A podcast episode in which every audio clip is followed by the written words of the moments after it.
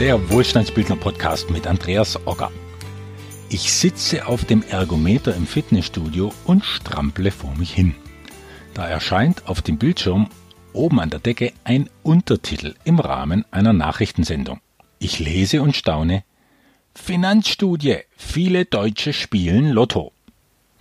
Da musste ich erstmal meine Umdrehungszahl herunterfahren und mich fragen, was ist bloß los mit den Deutschen? Ich dachte mir, Italien, Spanien und Amerika, okay, das wären so die Hotspots der Lotto-Glücksritter.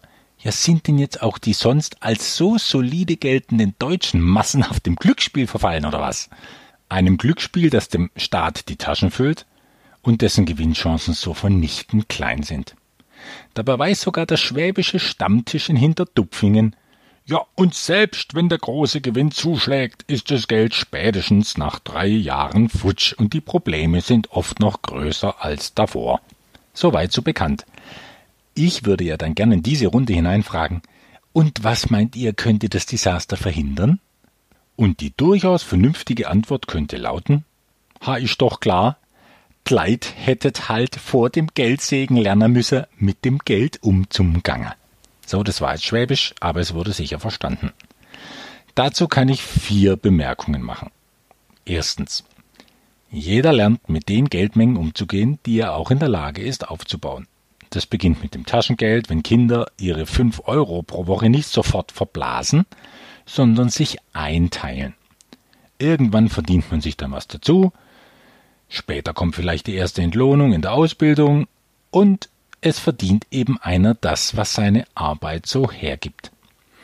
Wir haben also viele Jahre lang Zeit, unsere Planungsfähigkeiten und unser Nervensystem auf die Geldmengen einzustellen, die wir gewöhnt sind.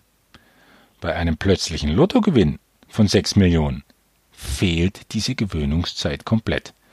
Und die Leute bekommen weniger einen Glücks als vielmehr einen Geldschock, der das Nervensystem völlig überlastet. Da fragt man sich, warum ist jetzt einer nicht vorbereitet, wenn er doch 40 Jahre lang Lotto gespielt hat und immer vom großen Geld träumt? Tja, mit Geld umzugehen, das man wirklich hat, und mit Geld herumzuträumen, das man nicht hat, das sind unterschiedliche Dinge. Das erste ist Praxis, das zweite sind Luftschlösser. Zweitens. Jemand, der 2000 Euro Nettogehalt verdient, hat die finanzielle Bildung aufgebaut, die es braucht, um 2000 Euro zu verdienen und zu verwalten. Denn jeder verdient exakt das, was seinem finanziellen Rahmen im Kopf entspricht. Das ist wie eine vorgegebene Schablone in Bezug auf Geld. Ich nenne das Schöpfungsmatrix. Diese Matrix bestimmt ein Leben lang, was ein Leben lang läuft. Und das Tolle ist, dass man an dieser Matrix arbeiten kann. Sehr zielgerichtet und planvoll und das gehört für mich deshalb unverzichtbar zu jeder Art funktionierender Wohlstandsbildung. Die Teilnehmer meines Finanzseminars wissen, ich habe einen knapp vierminütigen Film gemacht. In dem versuche ich in einfachen Worten komprimiert zu zeigen, wie wir nicht nur Geld, sondern vieles erschaffen, was wir in unser Leben ziehen. Da werden sich jetzt einige an The Secret oder den Film What the Bleep Do We Know erinnert fühlen. Und das waren ja auch gute Impulse, doch es geht weit darüber hinaus vor allem, was die praktische Umsetzung angeht. In diesem Filmchen vergleiche ich das mit einem 3D-Laserdrucker.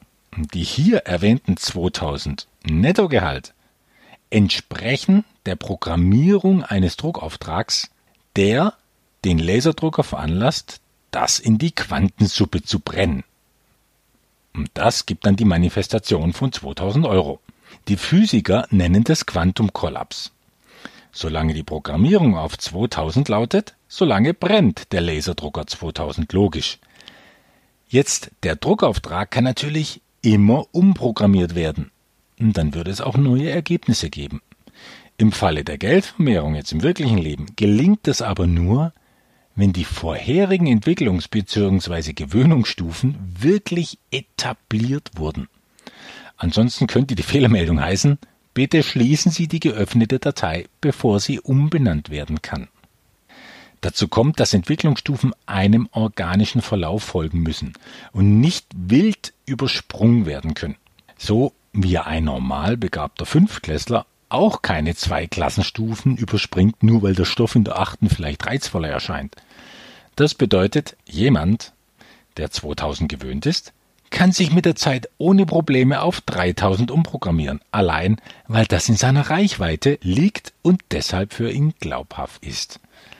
Denn nur das, was wir wirklich glauben können, ist für uns auch machbar und entspricht dem, was unser Nervensystem verkraftet.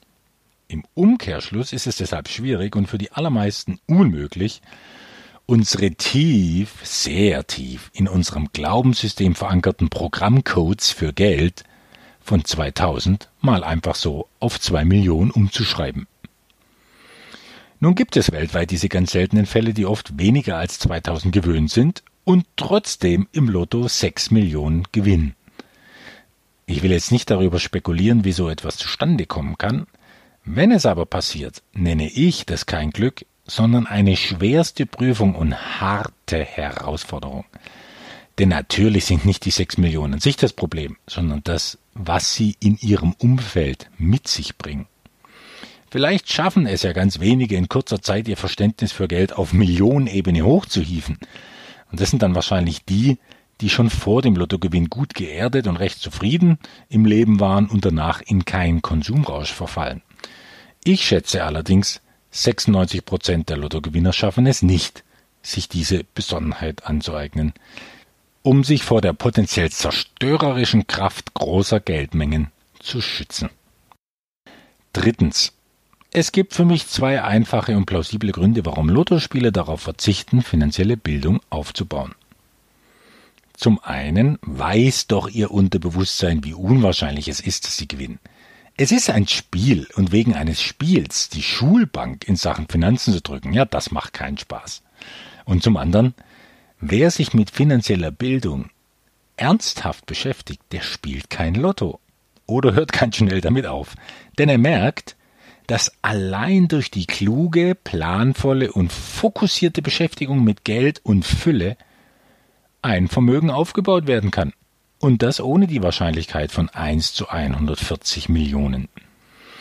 Während der Lottospieler am Ende seines Lebens tausende Euro verloren hat, hat der Wohlstandsbildner am Ende seines Lebens noch ziemlich viel Geld, das er gar nicht in der Lage war auszugeben. Und zum Abschluss, für mich gibt es noch einen ganz anderen Grund, kein Lotto zu spielen, selbst wenn die Gewinnchance bedeutend höher wäre. Ich will nämlich gar nicht von heute auf morgen diese zusätzliche Arbeit von vier Millionen aufgehalst bekommen. Denn oh ja, so viel Geld macht richtig viel Arbeit. Und wer sich jetzt innerlich sagen hört, na dem seine Probleme will ich haben, der beweist damit nur, dass er sich vielleicht noch größere Summen erarbeiten darf. Was aber richtig Spaß macht, das ist der Weg zur finanziellen Fülle. Und wenn er auch seine gewisse Zeit braucht. Eigenverantwortliche Wohlstandsbildung ist eine zutiefst erfüllende, persönliches Wachstum fördernde, spannende und manchmal abenteuerliche und in jedem Fall glückserhöhende Geschichte, bei der die Renditen irgendwann sogar zur selbstverständlichen Nebensache werden. Wohlstandsbildung ist halt viel mehr als nur mehr Geld. Es ist die bewusste Gestaltung eines Lebens.